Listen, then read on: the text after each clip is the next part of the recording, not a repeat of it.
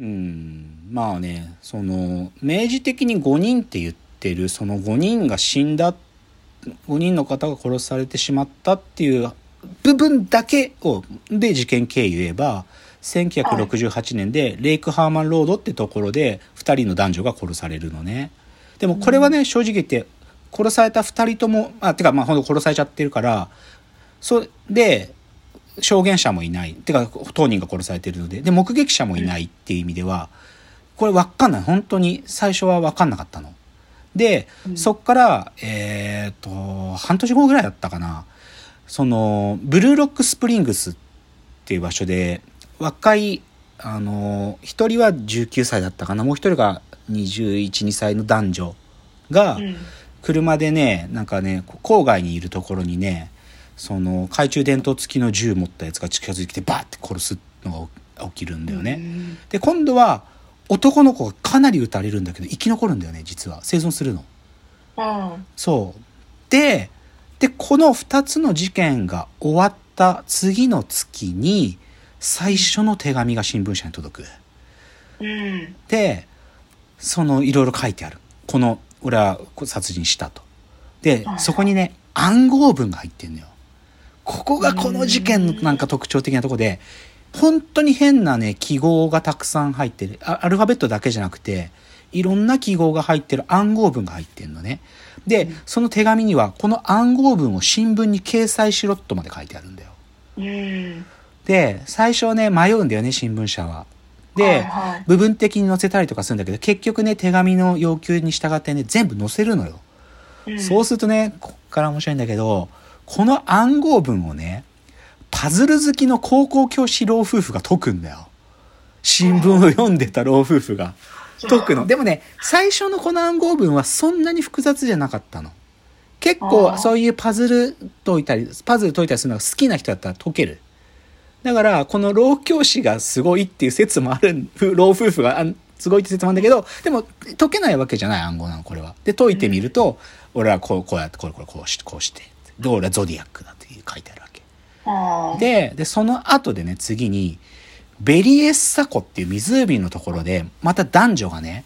本当にこ、こ、こ今度は黒い、こうね、なんか頭巾みたいなのを被って、で、特徴、はゾディアックはね、特徴的なマークがあるんだけど、丸に十字のバッテンをこう重ねたようなマークがあって、そのゾゾディアックのマークをなんか、記された服を、真っ黒い服を着た男が、急に男女に近づいてきて、後ろロープで縛られて、ナイフで刺されてバチバチっつって。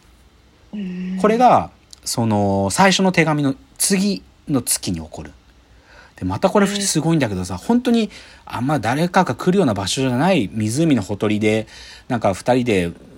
なんていうかな、こう、のんびり過ごしてたところに急にそのやつが来て殺してさ、で、だけどまた男の人が生き残るんだよ。うんナイフでめっちゃ刺されたのに。で、女性の方は亡くなっちゃうんだけどね。うんで、で、その犯行現場に、その、そのカップルが乗ってた車にね、傷つけてね、最初の犯行現場、次の犯行現場、そして次ってゾディアックって書いてマークが書いてあってね、その3つの事件が俺の犯行だぜってことを主張してるんだよ。でも捕まんないの、見つかんないの。で、で、ここまでで、最初のカップル殺し、で、次のカップル狙って女の人が亡くなっちゃった。で、さっきのカップルの女の人が亡くなっちゃった。ここまで4人じゃん。で、その次が明示的にゾディアックの犯行だって言われてる最後の事件になるんだけど、今度はサンフランシスコのマジでと街の中で、ブレシ、ブレシディオハイツっていう結構普通に、なんていうか住宅街ではい殺人が起こるんだけど、何かというと、さっきのベリエッサ湖の殺人の次の月で、タクシードライバーが殺される。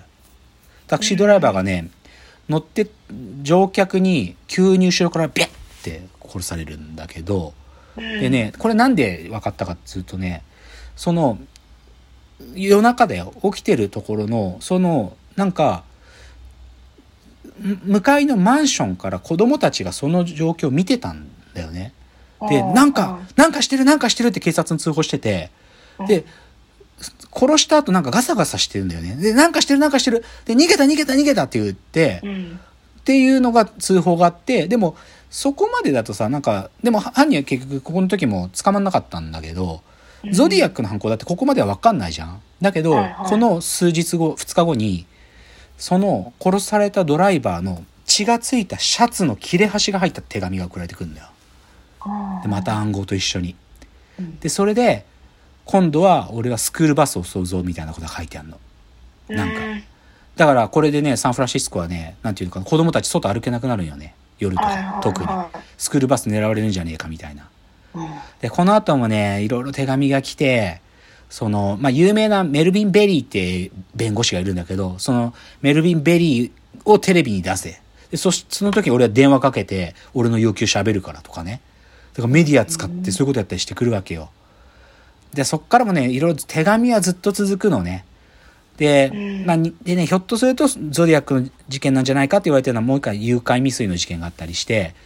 あるね、女性、こ赤ちゃんを連れた女性が夜郊外を走ってるんだよ。そうすると、はいあの、急に後ろから車が近づいてきて、ちょっとちょっとって言うんだよ。それでね、タイヤが外れそうだぞって言うから、僕は直してあげようかっつうんだよ。そそれで、なんかバールかなんかでタイヤが外れそうで直したら、じゃあねって言うと、タイヤがガチャンって外れちゃって、それで、ああ、ちょっとこんな応急手当てじゃダメだったか、乗ってきなっつって、そのお母さんと赤ちゃんが乗せられるんだけど、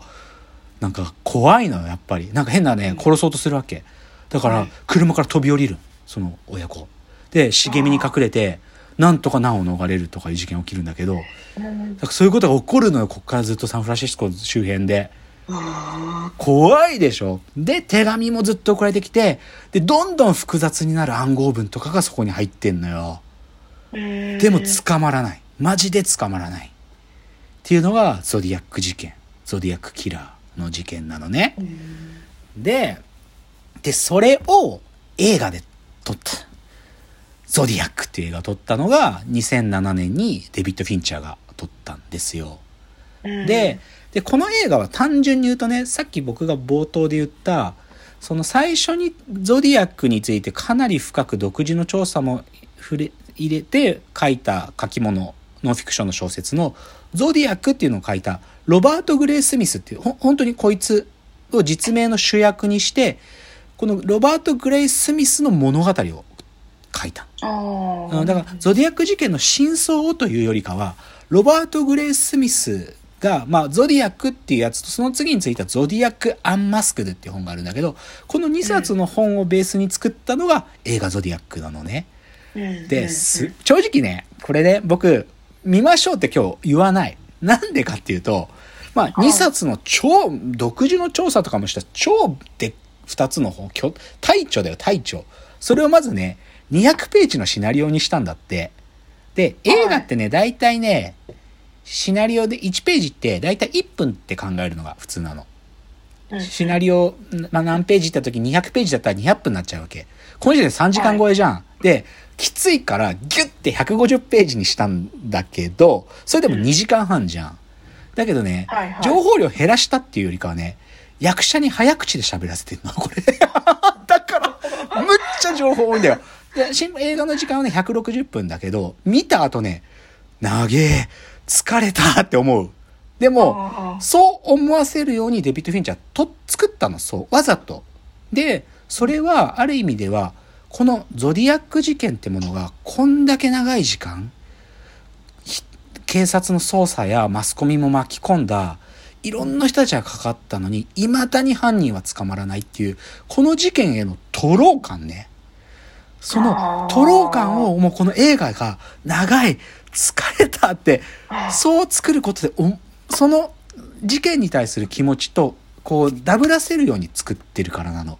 だから僕は見ましょうと言わない、今日。はっきり言って。で、マジで疲れるから。でね。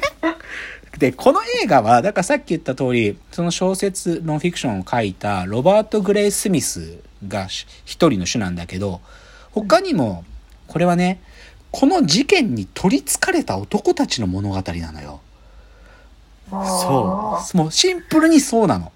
だから、ロバート・グレイ・スミスっていうのは、まあ、そのさっき言ったサンフランシスコ・クロニクル誌の風刺漫画家なわけだけど、これ、あの、うんジェイク・ジレンホールがやってんの。